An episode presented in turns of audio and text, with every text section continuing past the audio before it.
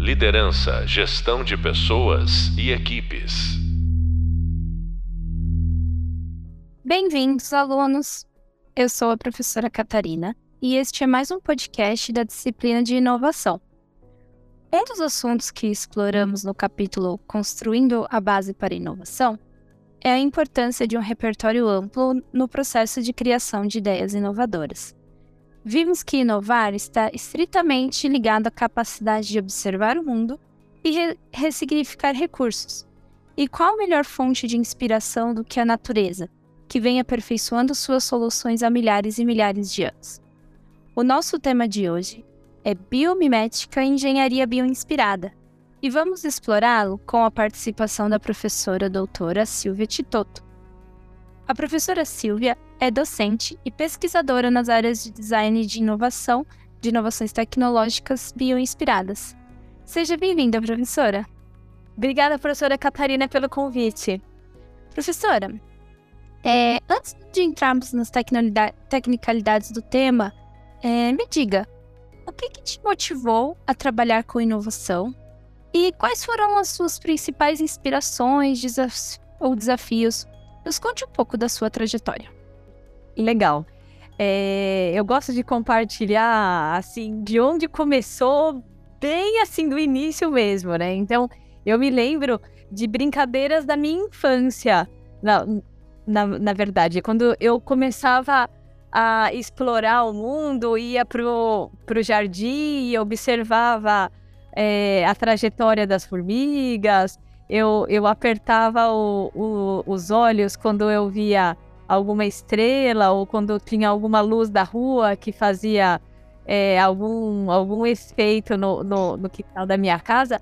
E eu observava o crescer daquilo, né, dessas luzes quando eu apertava os olhos. Eu gostava muito de observar também os padrões de ramificação das folhas. E aí, um pouquinho mais velha, já com mais velha, criança ainda, com os 4, 5 anos, é, meu pai me apresentou o microscópio. E, e ele tinha um, consultório médico perto de casa, e então aos domingos eu ia lá brincar um pouquinho de ver esses padrões da natureza no microscópio. Então, qual que era a relação entre essas escalas? Então, eu acho que a origem da minha carreira foi exatamente aí. Legal. É, desde pequenininha, então, já muito curiosa, né, do como que o mundo como que o mundo funcionava, né? Com certeza.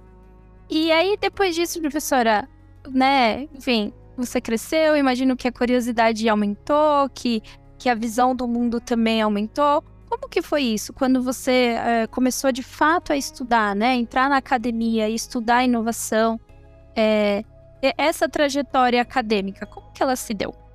É, isso é muito interessante também, porque acho que até talvez faça parte do cotidiano é, existencial e das dúvidas existenciais né, de, de vários adolescentes, porque eu queria trabalhar com inovação desde sempre. Mas era, pô, mas não existe um curso né, de graduação em inovação, né? Como que vai funcionar isso? Então, eu conversava muito com meu pai, especialmente, é, e ele era um médico meio que um artista renascentista, assim, ele fazia várias explorações é, com maquete, com desenhos é, e, e, tais como também outros estudiosos é, da época renascentista realizavam. E aí eu pensava, pô, mas como que eu posso juntar a arte e a tecnologia para a gente avançar conhecimento no mundo. Então, meu pai foi minha maior inspiração nisso. E aí eu resolvi, na época, prestar vestibular para engenharia, porque eu pensava, bom, a arte eu consigo dar conta por outros meios, né? Erroneamente, é claro, mas minha cabeça da época era isso, né? E aí eu comecei a fazer engenharia na Unicamp e aí tive uma desilusão porque a gente estava mais trabalhando nas planilhas Excel do que qualquer outra coisa. E eu queria era projetar mesmo, eu queria buscar soluções para problemas que eu encontrava, né, pelo mundo, enfim, que posteriormente descobri que eram problemas de, de design, de concepção de produto. E, e aí, é, alguns professores me deram a ideia de então explorar o campo da arquitetura, que era um, curso em que eu poderia já começar a testar, prototipar algumas coisas, algumas ideias desde o primeiro dia. E aí eu fui fazer iniciação científica e encontrei um grupo de pesquisa na, na, na escola politécnica, né? Que é, os, os líderes davam aula também na Faculdade de, de Arquitetura e Urbanismo da USP, onde eu fazia graduação.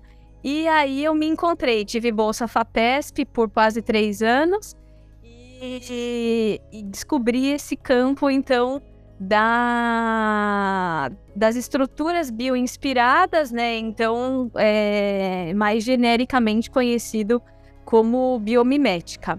E a, a escola americana é, desse campo é chamada de biomimicry, mas basicamente é a mesma coisa. Então, biomimetics e, e biomimicry.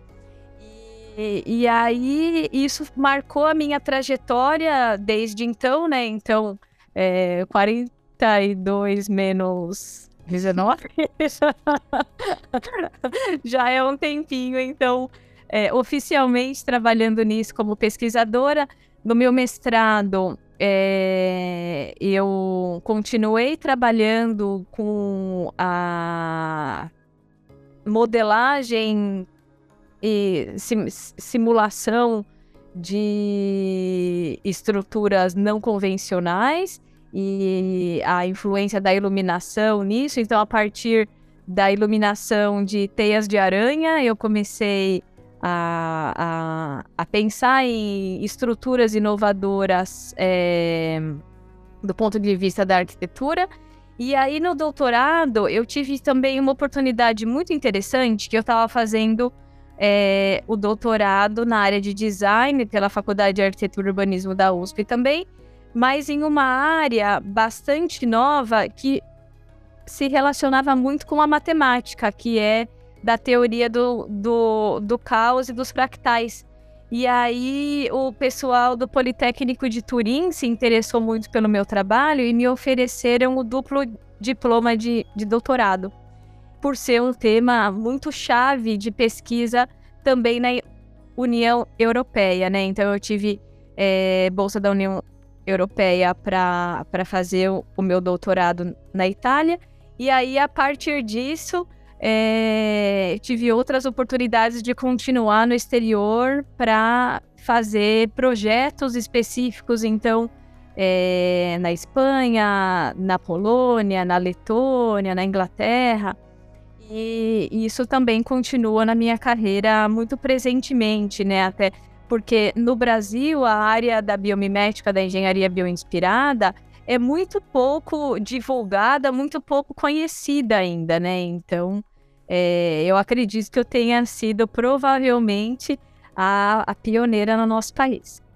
Que bacana. Não, minha trajetória extremamente é, interessante e diversa, né? Eu acho que inovação tem tudo a ver com diversidade, né? Com explorar mesmo as oportunidades e, e de repente não ter medo de ir em campos que é, na, no nosso contexto ainda não estão assim tão é, difundidos, né? Agora entrando no tema do nosso podcast, professora, é, vamos é, falar um pouco mais então sobre o que, que é a biomimética, a engenharia bioinspirada, é, quais são as vantagens, os desafios, né? Como você disse, no Brasil isso ainda é um pouco um tema é, um pouco pouco explorado, né? E eu tenho certeza que é uma área que ainda é, ainda não, mas uma área que tem muita oportunidade, né? Uma área que pode é, trazer benefícios tecnológicos assim imensos para o nosso país em soluções de forma geral. Eu conta um pouco pra gente, professora, da, agora sim, da parte mais técnica mesmo. O que, que é a engenharia bioinspirada? Então, a engenharia bioinspirada, como o nome mesmo diz, né? Então, ela é biologicamente inspirada em funções, mecanismos, seres mesmo, é, ecossistemas presentes na natureza.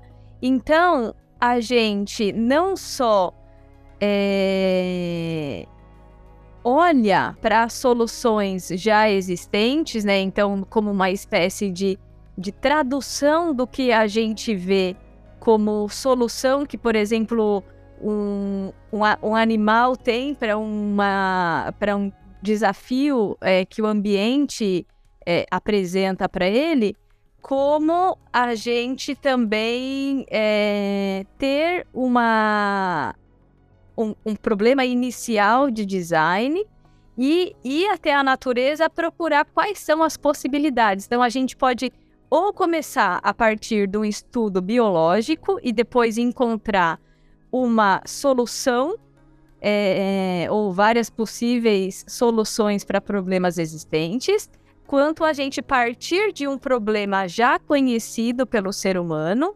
e a partir de um rol de possibilidades, é, a gente então encontrar essa solução de design. Então, a, a, a biomimética, ela, ela busca, de certa forma, a gente se conectar com soluções é, pré-existentes ou a gente fazer links com soluções pré-existentes para a gente buscar uma inovação a partir disso. Porque muitas vezes é muito difícil a gente realmente conseguir encontrar uma solução completamente pronta, dada que, da, da, dado que os, o, as condições de contorno são muito diferentes e se atualizam a todo momento, né? Então, é... o ponto de partida que é, eu acho que o grande lance para a gente aí a partir de conhecimentos técnicos aprofundados e simulação, modelagem, é, otimização, a gente conseguir encontrar uma, uma solução que perfeitamente atenda o, o desafio que se apresenta é, para gente no papel de engenheiros, designers, arquitetos, enfim, né? Então, uma das grandes limitações da área, e eu acho que é uma das razões pelas quais existem poucos profissionais dessa área, é que ela naturalmente nasce como algo extremamente transdisciplinar, no sentido de que não é, não, não é só multidisciplinar, que você tem várias caixinhas que podem conversar entre elas, ou interdisciplinar, que você tem essas caixinhas que migram, né, parte do seu conteúdo entre uma e outra.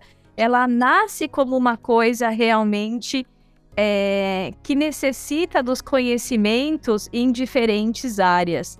Então, naquele sistema muito tradicional, arcaico, né, que a gente encontra na maioria dos países, entre eles o Brasil, de que as pessoas escolhem por, ah, eu sou de exatas, eu sou de humanas, eu sou de biológicas, ah, eu sou das artes. Como que vai ter biomimética assim? Então, é, isso, isso traz uma, uma certa dificuldade da formação desses profissionais, né? Então, no, no, no meu caso, por exemplo, é, os meus pós-docs foram em áreas, para quem não está tão habituado com esse linguajar, né? Depois que a pessoa tem o título de doutor, né? Que quando é escrito em inglês, então é o famoso PhD, porque ele é doutor em filosofia, então ele discursa sobre, ele propõe uma ideia nova em uma outra área, redigindo isso em inglês, em um, em um, em um, em um programa no exterior, né? Então, é, após a obtenção então do doutorado ou PhD, a pessoa então pode continuar fazendo pesquisa é, ligada a uma instituição. Então, são esses pós-doutorados que normalmente são feitos em instituições diferentes no exterior para você realmente trocar ideias com pessoas que estejam trabalhando na superfície do que está surgindo então de informação, né? Então é, é a melhor forma da gente trocar figurinhas com pessoas com a mente também buscando é, inovação, buscando avanços de fato na ciência e tecnologia. E aí, um deles foi em departamento, por exemplo, de engenharia civil, o outro engenharia mecânica, no outro engenharia mecatrônica, o outro em arquitetura. É, e então o fio condutor disso tudo sempre foi a biomimética, mas eu fui buscando é, me alinhar é, com profissionais de áreas muito di diferentes para poder construir é, o arcabouço né, e a fundamentação teórica necessária para poder é, falar tanto de biologia quanto de design, quanto com os conhecimentos né, de física e matemática e química necessários ao, ao, ao engenheiro. Então, é, essas parcerias dentro do campo da biomimética são extremamente importantes, porque muitas vezes alguém que tradicionalmente é formado numa caixinha, por exemplo, da biologia marinha, tem todo o conhecimento para pensar em biomimética, só que não imagina que aquilo que ele está vendo, como por exemplo a, a, a patinha de um, de um animal, a movimentação dela pode resolver um problema, por exemplo, da engenharia de energia. É, então, e, aí o engenheiro de energia, muitas vezes, ele não, não tem o domínio é, geométrico, estrutural, para entender como fazer a proposição conceitual de um mecanismo que possa avançar naquela área. Então, as equipes de biomimética costumam ser é, compostas de pessoas com formações diferentes, é, mas sempre é, tendo esse alinhamento com o, o rol de possibilidades que a natureza a, apresenta, né? Então, um, um, background forte em biologia vai ser sempre ne necessário. É, então, em relação às vantagens, é, eu realmente, fortemente acredito que é a, a forma mais é, rápida e fidedigna da gente chegar em uma, em uma solução real.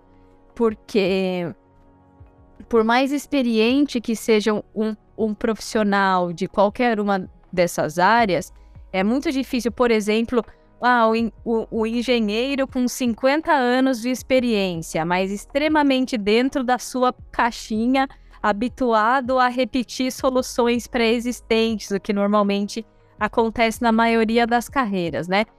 Como que esse profissional vai encontrar a melhor solução fora do repertório que ele está habituado?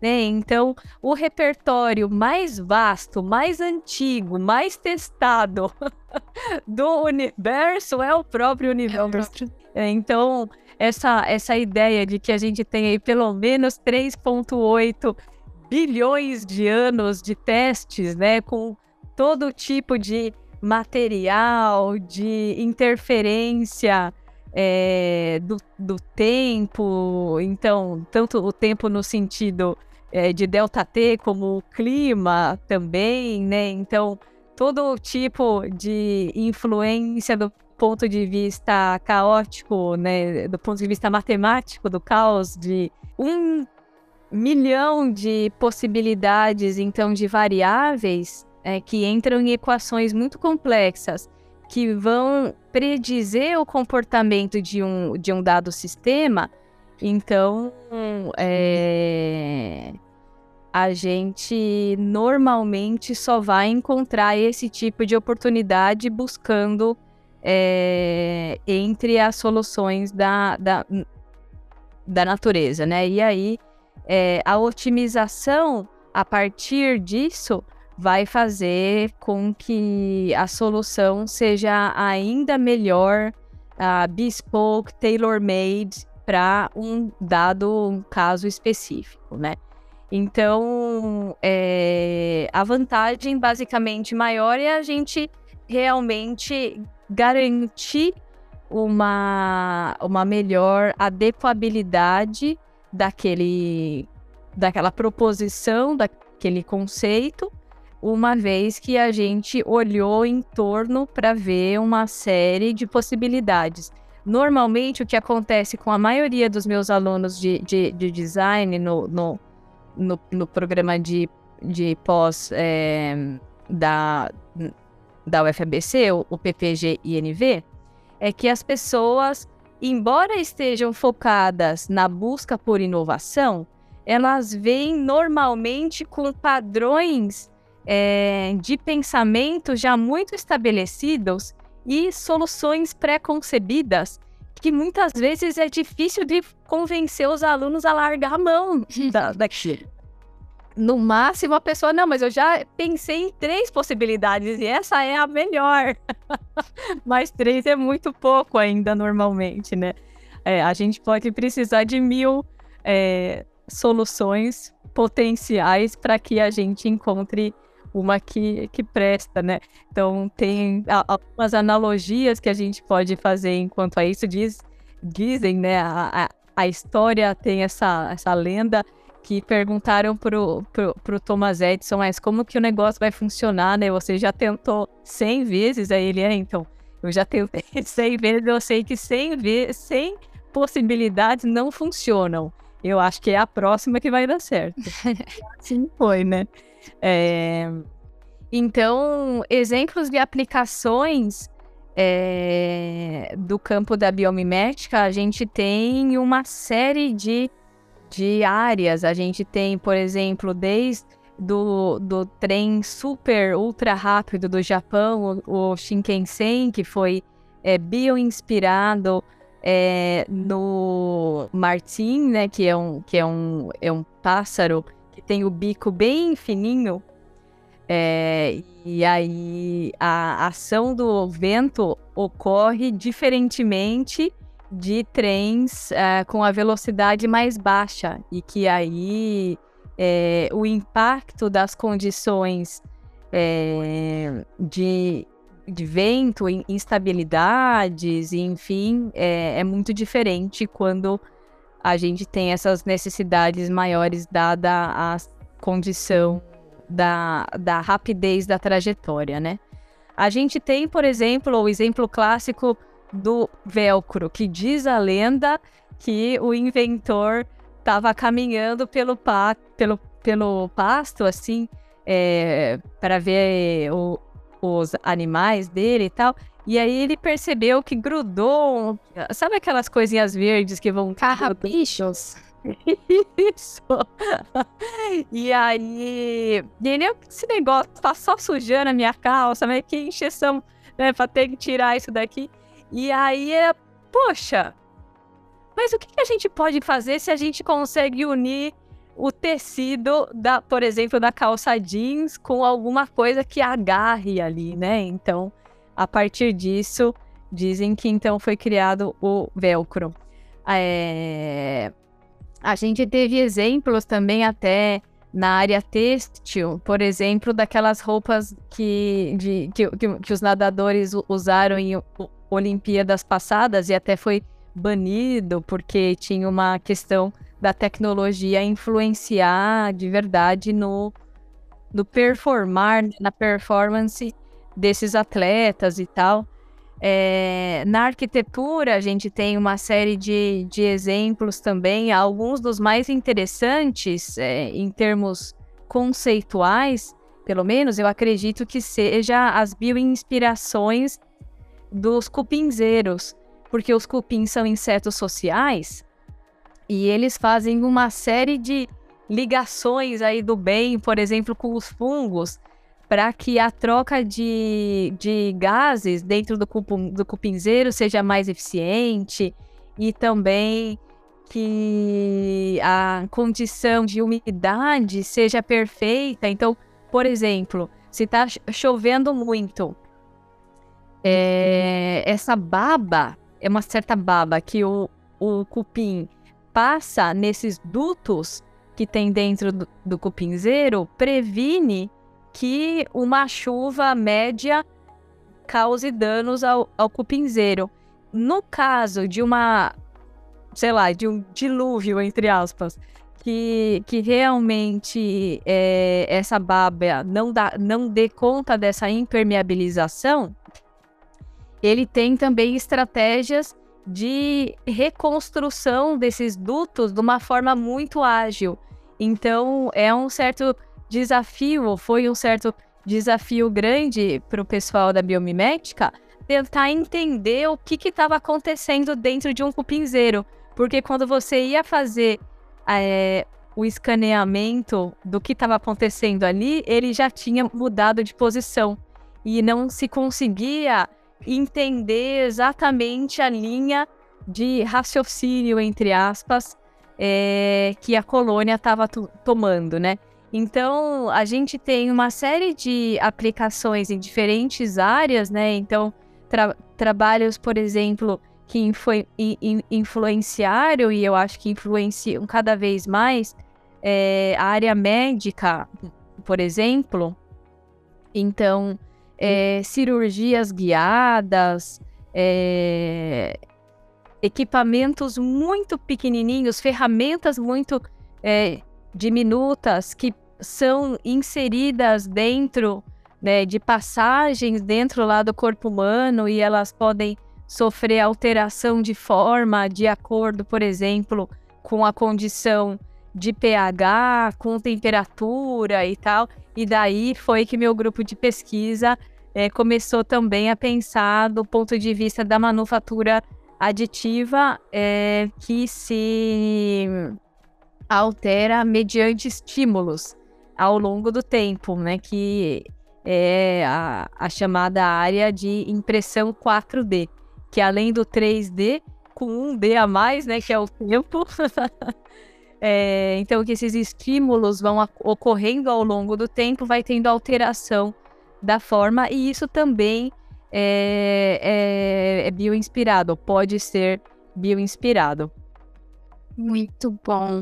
Nossa, eu fico sempre de queixo caído quando entro nesse tema, professora, porque as possibilidades, elas são é, incontáveis, né?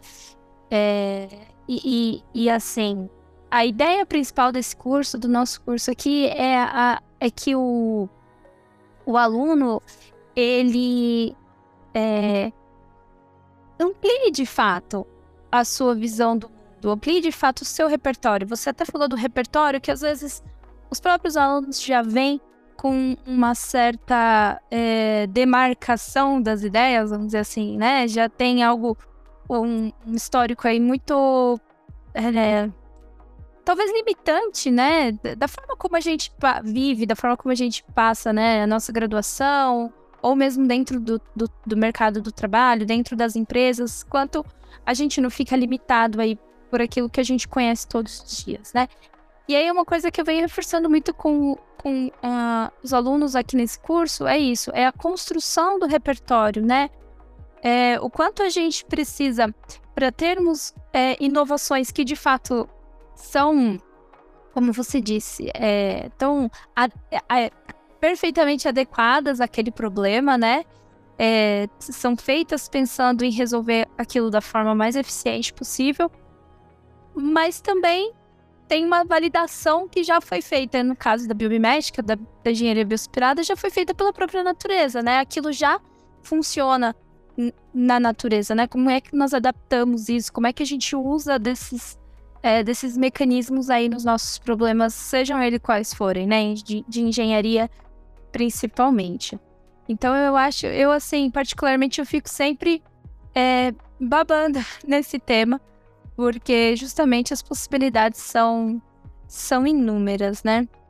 É, professora, e assim, a gente falou então das vantagens dessa construção e, e até dos desafios que eu deixei para essa turma, é, nesse curso, perdão, é a ampliação do repertório individual, né? Então, o que, que a gente pode fazer para ampliar o nosso repertório individual? realmente, como você falou, o, a, a, a construção do repertório é essencial.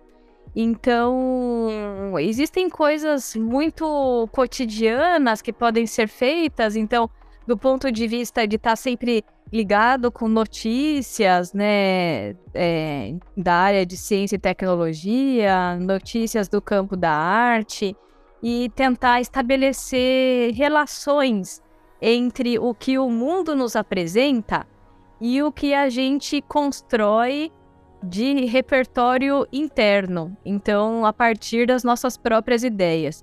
Fazer essa ponte é maior desafio, mas eu acho que ele compensa muito. Então, a gente, mesmo por exemplo, no contexto de férias, eu acho que dizem, né, que quando a pessoa é muito feliz com o que ela faz, ela nunca trabalha, ela tá sempre de férias. Né? Então, no sentido no, no sentido de buscar essas soluções, eu me sinto realmente de férias porque a mente vai viajando, criando é, a partir de algo que é muito importante para mim e que me traz muita alegria, muita satisfação.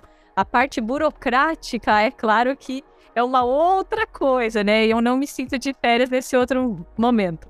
Mas é, nessa busca tanto pelo rol de possibilidades como esses testes iniciais é, entre coisas que eu ouvi falar, que eu busquei em artigo científico, ou memórias de outros momentos da minha vida, quando eu estava viajando em um lugar XYZ. Então, eu acho que é muito de estar tá ligado, muito presente no, no mundo, para a gente absorver conhecimento que não vem pelas formas mais tradicionais. Né? E, e, conversas interessantes também com, com os colegas, com, com os amigos, né?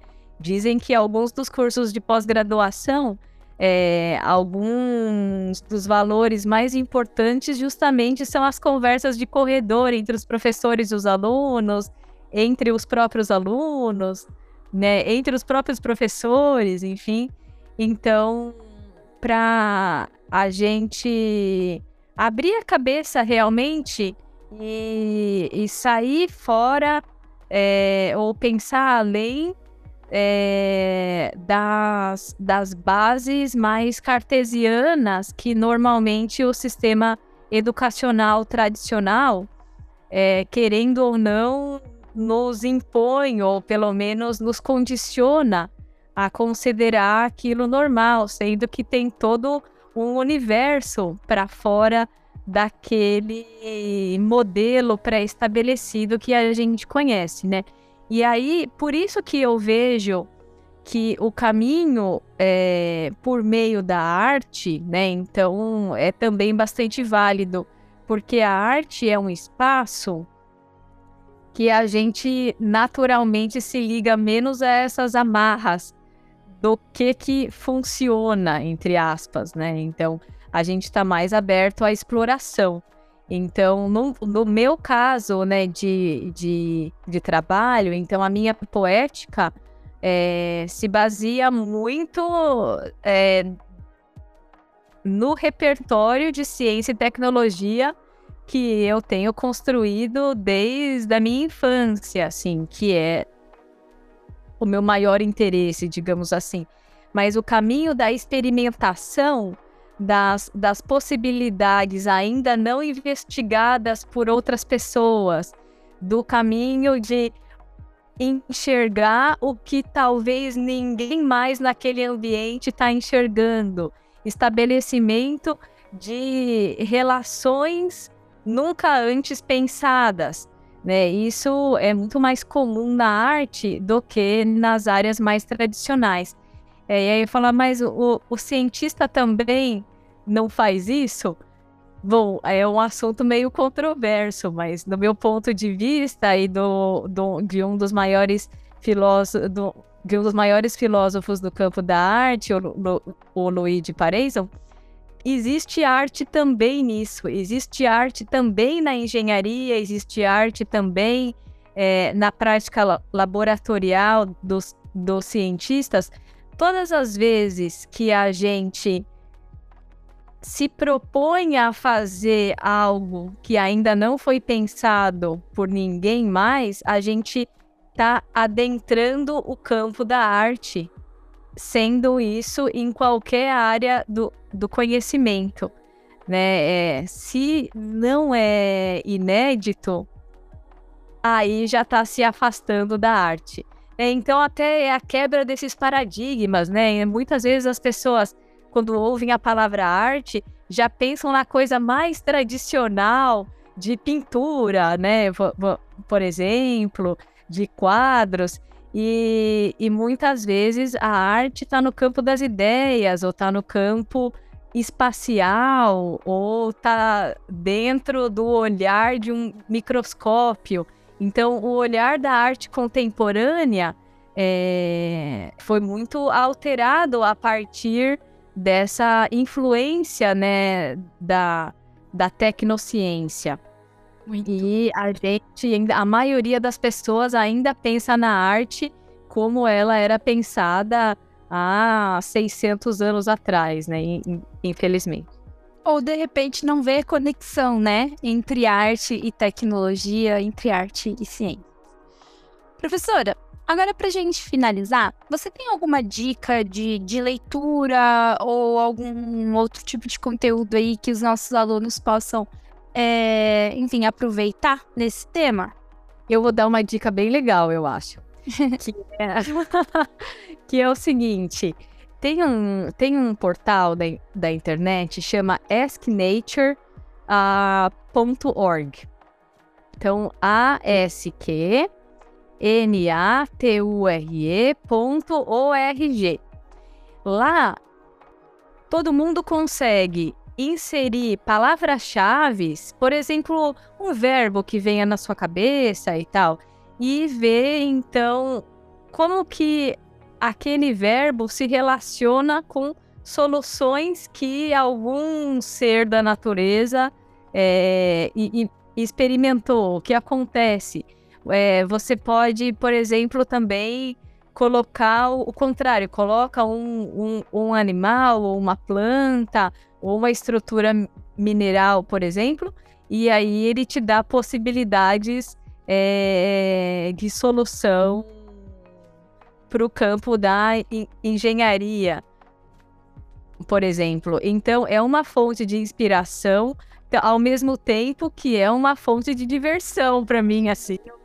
Eu me. Legal. E, eu, eu, eu, e os meus alunos também costumam passar um, um, umas horas prazerosas realizando isso.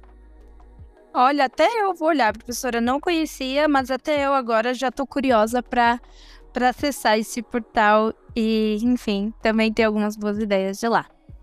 E tem bastante gente tendo ideias muito legais no nosso grupo de pesquisa também, que é o, o, o 4DB, que é o 4D Printing Biomimetics Research Group, lá na UFABC. A gente tem um, um site também, é só colocar no Google 4DB UFABC, é, que vai aparecer o, o link para o nosso grupo. Então, a gente é, pode continuar em, em, em contato, passando é, mais, mais dicas, ideias, insights, conforme as pessoas que estão nos ouvindo busquem pensar fora da caixa e propor soluções na área de inovação. Maravilha, professora, perfeito. Agradeço, todo, agradeço sua presença, agradeço todos os insights. É, tenho certeza que os alunos que ouviram esse podcast, eles vão, vão terminar essa, essa, esse podcast muito mais inspirados e também mais curiosos em como, como é que quais são as possibilidades que o mundo tem para oferecer para eles. Professora, muito obrigada pela sua presença. Muitíssimo obrigada novamente pelo convite. Para mim é um, é um prazer e realmente me coloco à disposição para continuar o papo, tanto com, com você quanto com qualquer pessoa que esteja no, nos ouvindo. O meu e-mail é silvia.titotto@ufabc.edu.br. Obrigada, professora. Este foi o podcast Biomimética e Engenharia Bioinspirada, com a participação da professora doutora Silvia Titoto. Eu sou a professora Catarina e encontro vocês no próximo podcast Liderança e Inovação. Bons estudos! Liderança, gestão de pessoas e equipes.